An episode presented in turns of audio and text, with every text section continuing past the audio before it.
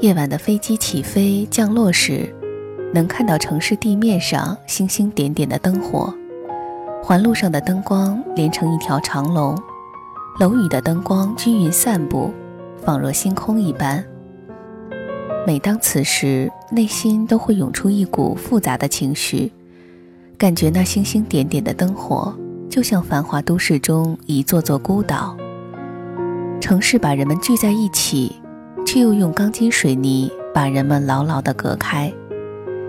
在这样的生活氛围中，我们要练就一颗波澜不惊、不偏不倚的强大心灵，才足以抵御一切外来的侵扰。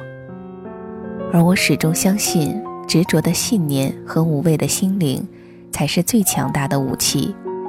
就像我一直很喜欢的一句话：“不忘初心，方得始终。”当然，生活中的困惑是常有的，解决一个又来一个。有些祸一时半会儿解不了，要去参悟，在生活中去参，在时光中去悟。理想与现实的矛盾也是常有的，否则理想就失了珍贵，现实就少了无奈。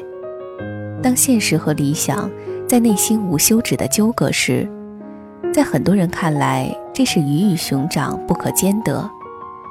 其实，内心的理想与外在的现实可以和谐共处，关键在于要找到生活的平衡点。境无好坏，唯心所造。面对复杂的世界，我们可以选择悠游自适；面对繁忙的工作，我们可以学会乘物由心。当我们沿着梦想的道路一路前行，也别忘了停下来看一看四时风雨，用心去听，用心去感，也许会有更多意想不到的收获。